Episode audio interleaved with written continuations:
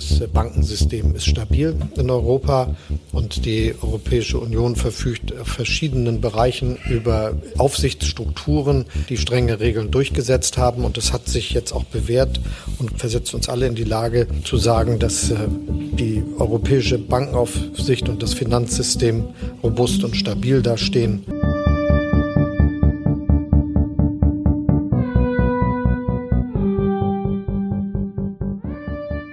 Das war Olaf Scholz. Trotz der Nachrichten aus den USA über die Pleite der Silicon Valley Bank und der darauffolgenden Pleite der Schweizer Bank Credit Suisse sieht der Bundeskanzler das europäische Bankensystem als robust und stabil an. Doch wie steht es wirklich um die Banken in Europa? Und welche Regulierung brauchen wir, damit der Satz kein Steuergeld für Bankenrettungen in der EU auch weiterhin Bestand haben kann? Genau dieser Frage wollen wir heute auf den Grund gehen in der Folge von EU2Go, dem Podcast für Europapolitik mit dem Titel Neue Bankenpleiten. Wie krisenfest sind Europas Banken? Mein Name ist Tu Nguyen. Ich bin Fellow für EU-Institutionen am Jacques Delors Center, dem europapolitischen Think Tank in Berlin. Und ich spreche heute mit Sebastian Mack, unserem Experten für europäische Finanzmärkte hier am Center. Hallo Sebastian. Hi Tu und hallo an alle, die uns heute zuhören. Nun gab es in den letzten Wochen ja einige schlechte Nachrichten aus dem Bankensektor, Sebastian. Angefangen mit der Pleite der hier relativ unbekannten Silicon Valley Bank Anfang ähm, März. Und das war der größte Kollaps einer Bank seit der Finanzkrise 2007, 2008. Kannst du uns noch mal erklären, was genau da passiert ist? Ja, gerne. Na, du hast recht, die Silicon Valley Bank ist bei uns recht unbekannt, aber für die amerikanischen Staaten nicht gerade unwichtig, war immerhin die Nummer 16 dort. Ähm, eine sehr beliebte Bank beim amerikanischen Tech-Sektor. Und äh, als die ihren Boom hatten, 2020, 2021, hat diese Bank massiv Einlagen bekommen. Ähm, die, die hat sie gar nicht äh, groß in Kredite geben können, so viel konnte sie gar nicht vergeben. Und deshalb hat sie dann geschaut, wie kriegt sie ihr Geld unter und hat an sich was Gutes gemacht, nämlich das Geld, das sie von den Kunden gekriegt hat, in sichere Staatsanleihen gesteckt, in Wertpapiere, die dann mit Hypotheken besichert sind, sogenannte MBS Mortgage Back Securities. Also im Grunde hat sie typisches Bankgeschäft gemacht erstmal, Fristentransformation. Sie kriegt Einlagen von den Kunden, die sind kurzfristig. Du und ich, wir können unser Girokonto jederzeit plündern, wenn wir wollen. Und hat dann umgekehrt das Geld, was sie gekriegt hat, eher langfristig angelegt und das funktioniert ja eigentlich auch ganz gut in normalen Zeiten. Also der Zins auf die Einlagen ist hier im Normalfall geringer. Das heißt, die Kosten für die Bank sind geringer als das, was sie an Zinsen verdient für die vergebenen Kredite oder für die Wertpapiere, die sie gekauft hat. Das wird aber halt schwieriger bei Zinsänderungen. Und die haben wir ja im letzten Jahr ganz deutlich gesehen. Wegen der hohen Inflation haben Zentralbanken weltweit und natürlich auch die amerikanische Fed, die Federal Reserve, ähm, die Zinsen zuletzt äh, sehr schnell und in sehr kurzer Zeit stark angehoben. Äh, das führt dann dazu, dass Anleihen und Wertpapiere, die die Silicon Valley Bank eben gehalten hat, stark an Wert verlieren. Das mag jetzt erstmal komisch klingen, aber die Idee ist einfach, wenn die Zinsen steigen, dann kaufen Investoren lieber neue Anleihen, die schon höhere Zinsen haben, die orientieren sich immer an der Zentralbank und verkaufen dann lieber die Anleihen äh, mit niedrigen Zinsen. Also die Werte dieser Anleihen sind einfach gefallen. Das wäre jetzt für die Silicon Valley äh, Bank eigentlich kein großes Problem gewesen, wenn nicht parallel ähm, die Sparer ihr Geld zurückhaben wollten. Das ist nämlich genau passiert. Wir hatten eben in der Tech-Branche einige Pleiten, es ging bergab, die Leute wollten ihr Geld zurückhaben und die Bank braucht dann natürlich Cash, Bargeld.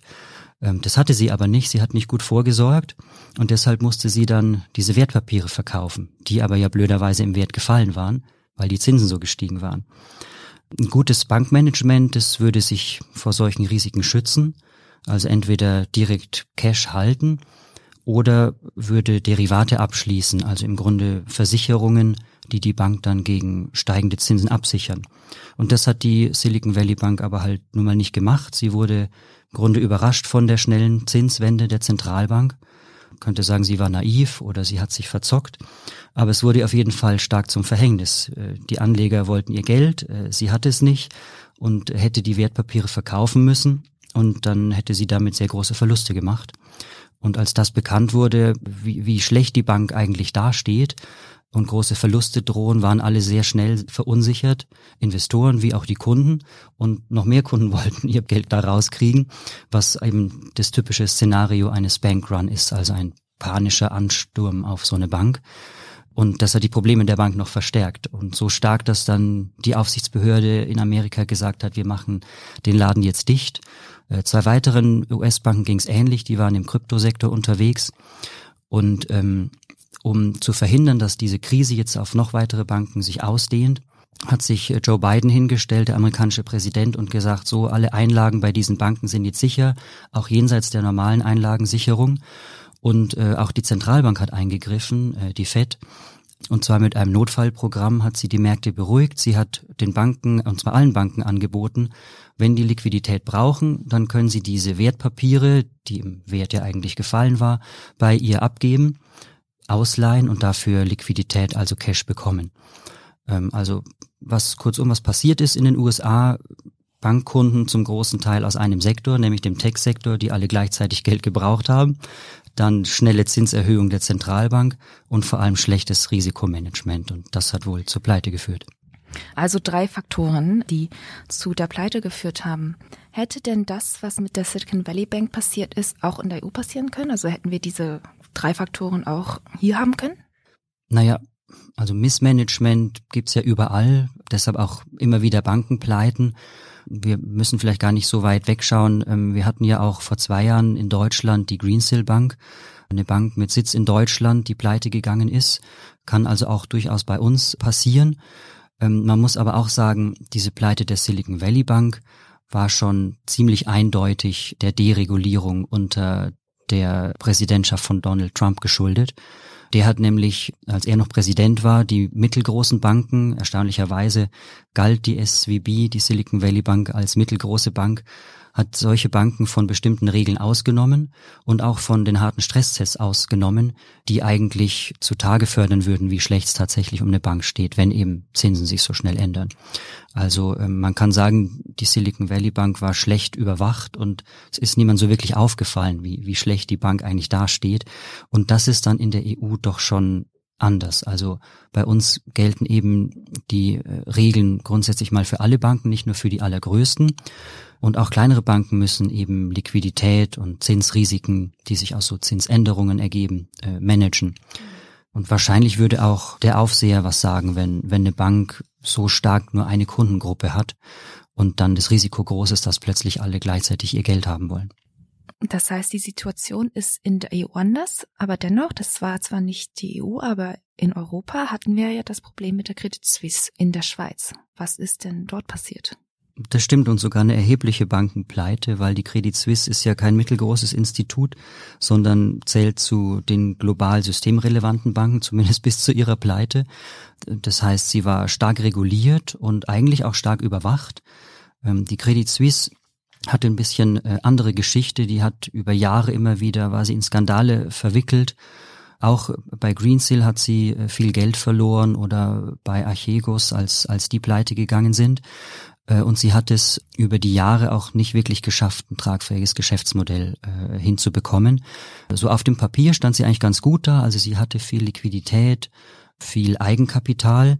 Aber ich denke, ähm, an dem Beispiel Credit Suisse kann man sehr gut sehen, dass im Bankgeschäft, obwohl alle so Zahlen fixiert sind, es doch letztlich immer aufs Vertrauen ankommt. Und die Pleiten der US-Banken allen voran eben der Silicon Valley Bank, sind letztlich auch ein bisschen rübergeschwappt nach Europa und haben eben auch äh, hierzulande dazu geführt, dass Investoren sich äh, bestimmte Banken nochmal genauer anschauen, ob die nicht vielleicht auch weniger stark sind, als man angenommen hat. Und das ist genau passiert eben bei der Credit Suisse. Die haben viele Verluste gemacht. Ähm, eine Kapitalerhöhung kam nicht zustande, die sie eigentlich gebraucht hätten. Und plötzlich war das Vertrauen weg von Investoren, von Kunden. Die wollten schnell ihr Geld zurückhaben und dann war die Pleite im Grunde unvermeidlich. Und um Schlimmeres zu verhindern, wie gesagt, eine extrem große Bank, Nummer zwei äh, in der Schweiz, sah sich dann der Staat dort genötigt, mitzuhelfen bei einer Übernahme. Man wollte die Bank eben nicht in die Insolvenz schicken, sondern irgendwie auffangen. Und äh, dann hat die äh, größte Bank in der Schweiz, die UBS, eben die Credit Suisse übernommen, äh, abgesichert mit staatlichen Krediten. Die Frage, die sich jetzt natürlich alle oder viele Menschen stellen und die wir auch immer dir gestellt haben, Sebastian, in unseren Diskussionen am Center ist, ob wir uns jetzt auch in der EU auf neue Bankenschieflagen einstellen müssen. Du hast eben gesagt, dass die Regulierungen der EU strenger sind als in den USA und dass die Aufseher da ähm, mehr drauf gucken. Aber dennoch kommt denn jetzt möglicherweise eine neue Finanzkrise auf uns zu oder ist sie schon da oder sagst du eigentlich, ist das alles ganz sicher hier bei uns? Also sicher ist wahrscheinlich nur das Amen in der Kirche, aber ähm, äh, ich denke, diese Fälle zeigen auf jeden Fall nochmal sehr deutlich, wie fragil einfach unser Finanzsystem ist. Wir hatten ja auch in der Realwirtschaft überall Krisen. Wir haben die Pandemie, einen Krieg, Energiekrise, Inflation, jetzt starke Zinserhöhungen. Wir haben letztlich auch eine Klimakrise. Und all das betrifft am Ende letztlich auch immer den Finanzsektor, weil der den ganzen Kram ja finanziert. Ähm, trotzdem würde ich sagen, die EU-Banken stehen äh, im Schnitt relativ solide da. Das hat damit zu tun, was wir schon gesagt haben. Sie sind äh, gerade mittelgroße Banken besser reguliert, besser überwacht als äh, in den USA. Und ich glaube auch, die europäischen Banken sind strukturell besser aufgestellt. Sie haben weniger Staatsanleihen in ihren Büchern. Sie haben viel Cash auf der hohen Kante, Bargeld geparkt bei der EZB und äh, sind auch von ihrer Refinanzierung eher eher breit aufgestellt und hängen nicht nur so an einer äh, Kundengruppe. Trotzdem muss man sagen, passieren kann so eine Bankpleite äh, immer. Wie diese Beispiele gezeigt haben, wenn das Vertrauen weg ist, dann geht es äh, ganz schnell. Und gerade in Zeiten von Online-Banking muss ich halt nicht bis Montag warten, bis ich mich wieder bei der Bank anstellen kann, um mein Geld abzuheben, sondern ich kann es in Sekundenbruchteilen von zu Hause aus machen. Und damit ist die Gefahr eines Bankruns einfach nochmal größer heutzutage. Haben diese schärferen Regeln in der EU auch was mit der Finanzkrise 2008, 2009 zu tun? Also haben wir aus der Vergangenheit gelernt und seitdem die Regeln verschärft? Also wir haben, würde ich schon sagen, Lehren gezogen aus der letzten Krise. 2007, ähm, 2008 war die ja. Ähm, ich glaube, der, der große Einschnitt war die Pleite von Lehman Brothers damals, die große US-Investmentbank 2008. Die hat man damals pleite gehen lassen und daraufhin gab es eben große Ansteckungen im gesamten Finanzsystem, weil die Banken stark miteinander vernetzt sind und wenn ein großer Player ausfällt, dann hat es einfach äh, im Normalfall auch Rückwirkungen. Das hat äh, dazu nicht nur zu Bankenpleiten geführt, sondern vor allem zu massiven Bankenrettungen. Und zu Recht wurde damals gesagt, wir wollen verhindern, dass wieder Steuergeld aufgewendet werden muss, um Banken zu retten. Es sollen eben die Privatwirtschaft, das heißt die Anteilseigner, die Eigentümer einer Bank und auch die Gläubiger, also die Anleihegläubiger, sollen die Verluste tragen. Und äh, tatsächlich wurden die Regeln dann nach der Finanzkrise verschärft. Hm, gibt es einen äh, Ausschuss, der sitzt äh, lustigerweise in Basel, der Basler Ausschuss für Bankenaufsicht, den gibt es schon seit 1974. Und da treffen sich die Zentralbanker und die Finanzaufseher der äh, großen äh, Staaten weltweit und verabreden, wie sie ihre Bankenlandschaft regulieren wollen. Und wenn sie sich dann auf was geeinigt haben, dann gilt es als Empfehlung, dass dann die Mitgliedstaaten diese, dieses Ausschusses das dann auch zu Hause äh, umsetzen. Und nach der Finanzkrise hat man eben diese Regeln verschärft. Das ist dann bekannt geworden unter dem Stichwort Basel III. Das ist, sind Reformen, die auch in mehreren Paketen kommen und äh, der letzte Teil steht jetzt gerade noch aus. Die Besonderheit für die EU ist, dass wir alle Banken, nicht nur die größten, diesem Basel-Regelwerk äh, unterwerfen. Und vielleicht so ganz kurz, ähm, was da drin steht, wahnsinnig komplizierte Regeln tatsächlich zu allen möglichen Dingen. Es geht letztlich immer ums Risikomanagement der Banken. Äh, sie sollen äh, ausreichend Liquidität vorhalten ebenfalls Kunden schnell ihr Geld haben wollen, dass sie dann nicht gleich ohne Cash dastehen. Sie sollen ausreichend Eigenkapital vorhalten. Anders als in der Finanzkrise müssen sie jetzt mehr vorhalten, um eben laufende Verluste abfedern zu können, damit sie nicht gleich pleite sind. Also wenn eben was schief geht, wie mit dem Hedgefonds Archegos, das hat ja damals zumindest Credit Suisse auch äh, erfolgreich überstanden. Und äh, es wurde auch festgelegt, dass die größten Banken Kapital zusätzlich nochmal vorhalten sollen, das sich äh, TLAC nennt, also Total Loss Absorbing Capital. Das ist dazu da, wenn eben eine Schieflage dann tatsächlich passiert, weil schon vorher Eigenkapital nicht ausgereicht hat oder Liquidität, dass dann in der Pleite nicht der Staat, sondern die Aktionäre und die Anleihegläubiger die Bank rekapitalisieren, wenn sie so groß ist und eigentlich auch nicht in die Insolvenz schicken, sondern in die Abwicklung. Und was ist da der Unterschied nochmal ganz kurz zwischen abwickeln und eine Bank in die Insolvenz schicken? Hm, also Insolvenz ist, glaube ich, den meisten bekannt. Das passiert ja auch bei ganz normalen Unternehmen hundertfach jeden Tag in Deutschland. Einfach die Zahlungsunfähigkeit. Für eine Bank bedeutet das, sie kann die Forderungen ihrer Gläubiger nicht mehr befriedigen, im Zweifel auch den Kunden ihr Geld nicht mehr zurückgeben, also ihre finanziellen Verpflichtungen einfach nicht mehr erfüllen. Wenn dann eine Bank in die Insolvenz geht, man sagt dann gemeinhin, die ist pleite gegangen, wird sie zugemacht und alles, was an Vermögenswerten da ist, das können die Kredite sein, die die Bank vergeben hat, das können Wertpapiere sein, die die Bank gekauft hat, das kann aber auch einfach Häuser oder Büromöbel sein, die der Bank gehören. All das wird verkauft und die Erlöse davon gehen dann an die Gläubiger, das heißt an die Sparer, die ihr Geld da geparkt hatten, an die Anleihegläubiger und falls was übrig bleibt, auch ähm, an die Eigentümer. So eine Insolvenz ist aber im Grunde immer der teuerste äh, Fall, weil halt massiv Wert vernichtet wird, wenn man eine Bank von einem auf den anderen Tag zumacht. Ähm, heißt ja auch, dass ich als Kunde nicht mehr erstmal an mein Geld komme. Die ist dann erstmal stillgelegt und vielleicht können wir auf ein paar tausend Euro mal vorübergehend verzichten, aber ein großes Unternehmen kann eben nicht mal eben auf was verzichten und äh, das hat natürlich schon Rückwirkungen. Auch, wie ich vorhin sagte, Banken sind untereinander vernetzt. Kann dann Rückwirkungen auf die haben. Und diese Gefahr ist umso größer halt, je, je größer die Bank ist. Und deshalb gibt es das Mittel der Abwicklung. Das ist ein Sonderfall letztlich der Insolvenz. Ein gutes deutsches Wort wäre dafür wahrscheinlich Restrukturierung, dass man versucht, die Bank erstmal aufzufangen und zu stabilisieren, eben um auch äh, Finanzstabilität zu gewährleisten und Ansteckungseffekte zu vermeiden. Und dann guckt man, was man mit der Bank macht ob man sie weiterverkauft, ganz oder Teile davon oder nach und nach dann äh, zumacht, aber eben erstmal noch den laufenden Betrieb gewährleistet. Okay. Das heißt, nach der letzten Krise gab es global die verschärften Basel III Regeln mit dem Ziel, Banken abzuwickeln und nicht äh, in die Insolvenz zu schicken. Die EU ist ja noch ein bisschen weitergegangen und hat ähm, die Bankenunion auf den Weg gebracht. Was ist denn das Ziel dieser Bankenunion und wo stehen wir dort? Mhm. Du hast recht, die EU ist noch einen Schritt weiter gegangen, weil ja in der EU und vor allem auch in der Eurozone wir damals nicht nur eine Finanzkrise hatten, die dann zu einer Wirtschaftskrise äh, sich auswuchs, das wäre allein schon schlimm genug gewesen, sondern damals war ja dann die Folge noch eine Schulden- und letztlich auch eine Eurokrise.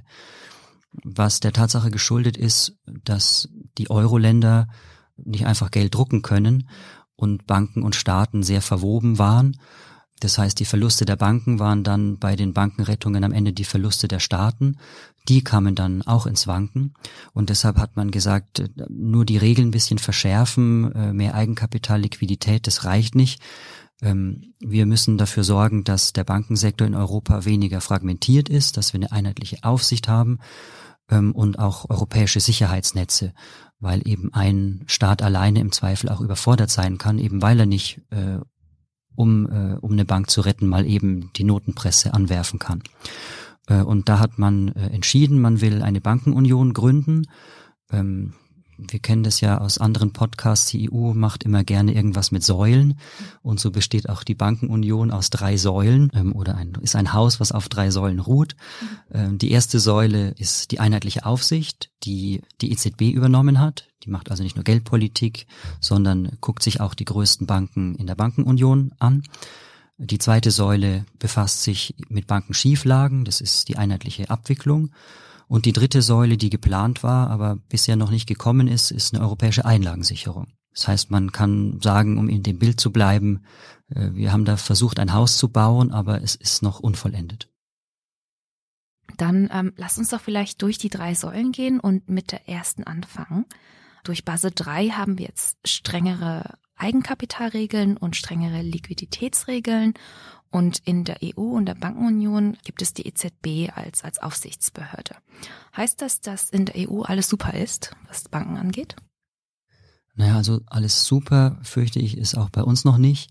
Wir haben, wie gesagt, anders als in den USA die mittelgroßen Banken strengere Regeln dort, aber auch bei uns ist nicht alles rosig. Äh, tatsächlich äh, haben wir uns einige Ausnahmen von diesen Basler Regeln äh, gegönnt und mit jeder Umsetzung eines neuen Pakets haben wir wieder neue Ausnahmen geschaffen. Die sind jetzt nicht so gravierend, dass wir gleich äh, große, größere Banken ganz von bestimmten Sachen ausnehmen. Aber es ist auf jeden Fall schon ein äh, viele Löcher im Schweizer Käse und wir müssen wahrscheinlich aufpassen, dass wir nicht irgendwann mehr Löcher als Käse haben. Nicht mehr Löcher als Käse, sagst du. Gerade stehen in Brüssel ja die Bankenregeln auf dem Prüfstand. Könnte man da jetzt Verschärfung einführen, damit es eben nicht mehr Löcher als Käse gibt? Ja, eigentlich schon. Also bis jetzt sind allerdings tatsächlich noch mehr Ausnahmen geplant.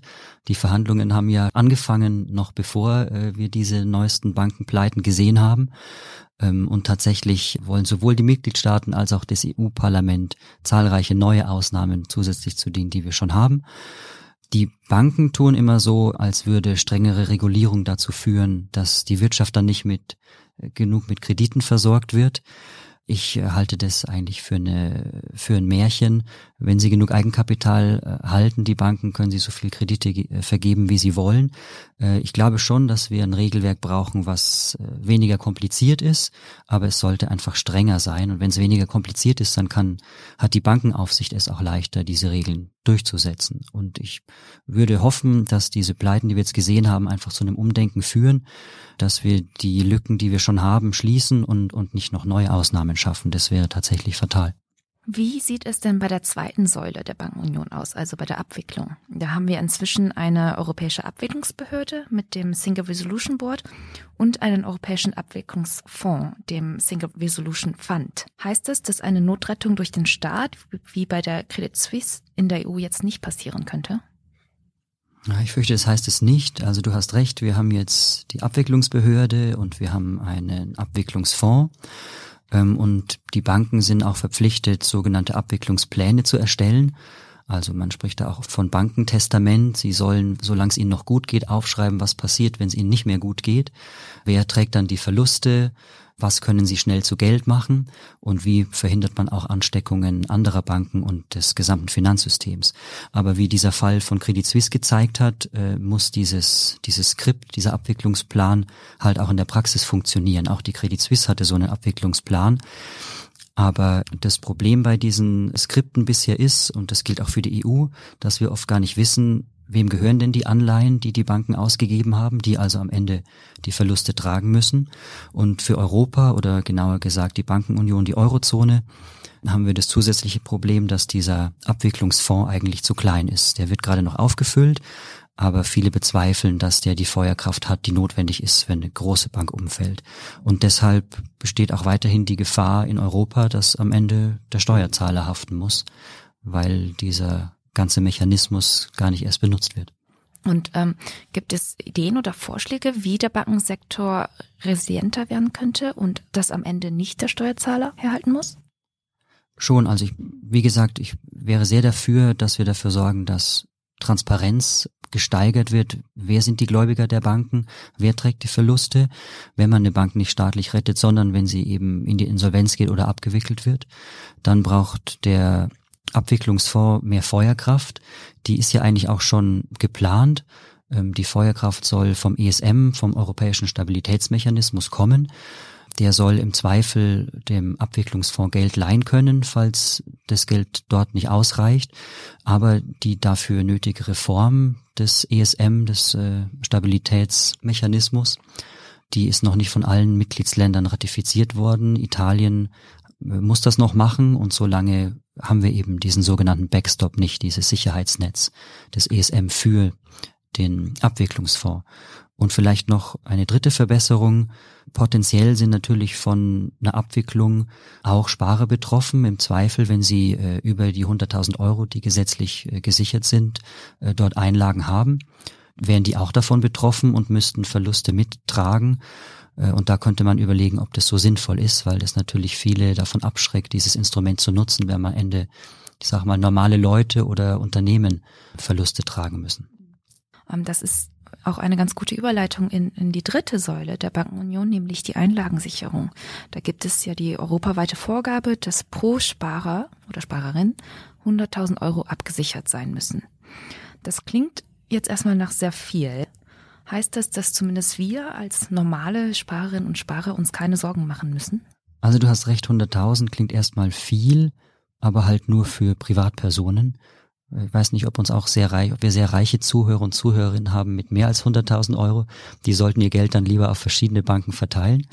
Aber ein echtes Problem ist es tatsächlich für Unternehmen. Also schon ein kleineres Unternehmen muss ja irgendwie Geld bei einer Bank haben, um Löhne, Gehälter bezahlen zu können, Waren und so weiter. Und die sind eben nicht abgesichert oder nur bis 100.000 Euro. Und da sieht man dann auch deutlich, was wir am Anfang gesagt haben, das Problem, was wir in Europa haben, dass diese Einlagensicherungssysteme bis jetzt immer noch rein national sind. Anders als bei der ersten und zweiten Säule haben wir da kein europäisches System. Und deshalb ist der Ansturm von Sparen auf eine Bank, diese Gefahr eines Bankrun ist größer, weil halt insgesamt weniger Import ist, wenn ich nicht alle zusammenwerfe, sondern nur nationale Fonds habe. Wie könnte man denn ganz konkret die Einlagen der Sparerinnen und Sparer besser absichern in dem Fall? Also grundsätzlich äh, Einlagensicherung ist einfach ein Versicherungssystem und es funktioniert nicht, es kollabiert, wenn wir viele Versicherungsfälle auf einmal haben und vor allem dann nicht, wenn der Topf sehr klein ist. Deshalb ganz klar, die Einlagensicherung muss europäisch werden. Ob das dann eine Rückversicherung ist oder, oder welches Modell man da findet, da kann man noch genauer überlegen. Aber allein das Signal zu senden an die Sparer und Sparerinnen, wir haben ein europäisches Sicherheitsnetz, euer Geld ist sicher, verhindert ja schon, dass überhaupt Leute nervös werden und zur Bank laufen und ihr Geld abheben. Und ich glaube auch, was tatsächlich äh, unser Geld besser schützen würde, ist tatsächlich, was wir vorher besprochen haben mit der ersten und zweiten Säule. Wenn es eine harte Regulierung gibt mit guter Aufsicht, dann sind Bankpleiten weniger wahrscheinlich. Und wenn wir eine gute zweite Säule haben, dann bleiben die Verluste halt bei den Eigentümern hängen und nicht bei den Steuerzahlern. Sebastian, du hast uns jetzt einige Ideen und Vorschläge genannt, wie Banken in der EU krisenfester gemacht werden können und wie der Bankensektor ähm, gestärkt werden kann. Jetzt zum Ende vielleicht noch einen kurzen Ausblick. Wie realistisch ist es denn, dass die Regeln der EU bald strenger werden und wir einen Schritt voran machen bei der Bankenunion? Was würdest du sagen? Also die Chance, dass wir einen Schritt voran machen, besteht auf jeden Fall. Wir hatten es gesagt, das Bankenpaket, die Eigenkapitalregeln stehen gerade auf dem Prüfstand. Da könnte man strenger werden. Da stehen aber halt jetzt noch viele Ausnahmen drin und die müssen da alle raus. Bei der zweiten Säule der Abwicklung erwarten wir Vorschläge von der Kommission schon für den 18. April. Die waren schon länger geplant und sind jetzt noch dringlicher. Also die Chance, dass wir einen Schritt voran machen, besteht auf jeden Fall. Wir hatten es gesagt, das Bankenpaket, die Eigenkapitalregeln stehen gerade auf dem Prüfstand. Ähm, da könnte man strenger werden. Da stehen aber halt jetzt noch viele Ausnahmen drin und die müssen da alle raus. Bei der zweiten Säule der Abwicklung erwarten wir Vorschläge von der Kommission schon für den 18. April. Die waren schon länger geplant und sind jetzt noch dringlicher. Das heißt, bei den ersten beiden Säulen tut sich gerade was, da haben wir die Chance, was zu verändern. Wo sich aber immer noch nichts tut, ist bei der europäischen Einlagensicherung, bei der dritten Säule. Und da müssen wir jetzt einfach dringend wegkommen von den Sonntagsreden. Es braucht jetzt ein Commitment, damit dann unter der nächsten Kommission die europäische Einlagensicherung auch wirklich kommt. Das ist doch ein gutes äh, Schlusswort für diesen Podcast. Ähm, bevor wir aber komplett zum Ende kommen, habe ich wie immer noch drei Fragen vorbereitet, Sebastian, die du ähm, am besten mit einem Wort beantwortest. Die erste Frage ist, wie sehr hat dich die Bankenpleite in den USA überrascht? Mittel. Die zweite Frage ist, was ist das größte Risiko für europäische Banken momentan? Vertrauensverlust. Sehr gut. Und die dritte Frage ist, wann rechnest du mit einer wirklichen Vollendung der Europäischen Bankenunion? In welchem Jahr? Aufs Jahr würde ich mir nicht festlegen, aber ich hoffe, dass es die nächste Kommission machen wird. Vielen Dank, Sebastian, dass du heute bei uns im Podcast warst und dieses doch ähm, sehr komplizierte Thema so wunderschön für uns aufgedröselt hast. Sehr gern und bis zum nächsten Mal. Das war hiermit die 32. Folge des EU2Go Podcasts, dem Podcast für Europapolitik des Jacques Delors Centers in Berlin. Alle unsere Folgen gibt es wie immer bei Spotify und allen anderen gängigen Podcast-Portalen zum Nachhören und natürlich auch auf unserer Webseite delawcenter.eu, wo ihr auch Sebastians neues Papier zu diesem Thema findet. An dieser Stelle auch ein großes Dankeschön an Moritz und Laura, äh, die bei uns immer im Podcast im Background sind und an euch fürs Zuhören natürlich. Mein Name ist Tu Nguyen und bis zum nächsten Mal.